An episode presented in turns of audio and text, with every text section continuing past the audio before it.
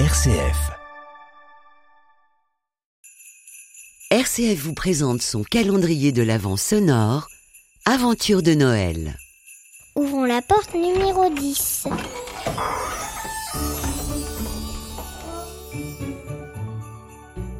En décembre 2012, mon frère est volontaire au, Bénin, à Porto Novo, une ville au nord de la capitale, Cotonou. Il travaille dans un centre d'éducation salésien pour les enfants des rues ou qui n'ont pas de cadre familial ou, ou d'accompagnement à la maison.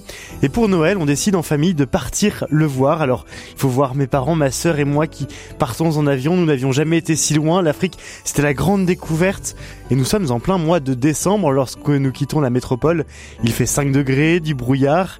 Et nous voilà atterris le 23 décembre à l'aéroport international de Cotonou. En sortant de l'avion, on est un peu pris par la chaleur, l'humidité. Et puis nous, nous retrouvons notre frère qui nous fait visiter son quotidien au Bénin, son centre d'éducation salésien qui peu à peu prend des allures de Noël. Et pour la messe de Noël, le 24 décembre au soir, il fait 35 degrés. Et dans l'église paroissiale de Porto Novo, eh bien, euh, l'ambiance est à la fête. La veillée de la nativité, il y a des chants, c'est festif, c'est coloré. Les femmes et les hommes qui sont avec nous ont mis leurs plus beaux boubous.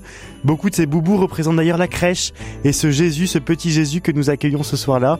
J'ai pris conscience de la froideur parfois, de l'indifférence qui habite nos cœurs pendant les cérémonies, parce que ce soir-là, le Gloria des anges qui annonce au berger la venue du Sauveur dans la langue locale le font, c'est absolument magnifique. Après la messe, tout le monde se retrouve pour boire le bissap. Le bissap, c'est une plante qu'on peut trouver en Afrique de l'Ouest et qui donne un jus qu'on met des petits pochons plastiques. C'était très simple, c'était vraiment euh, plein de fraternité ce soir-là.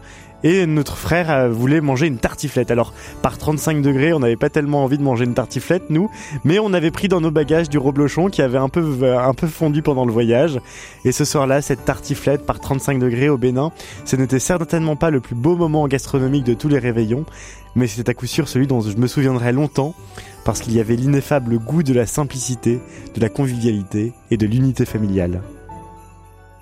Pour retrouver de nouveaux témoignages de Noël fraternel, rendez-vous dès à présent sur rcf.fr, sur l'application RCF et les principales plateformes de podcast.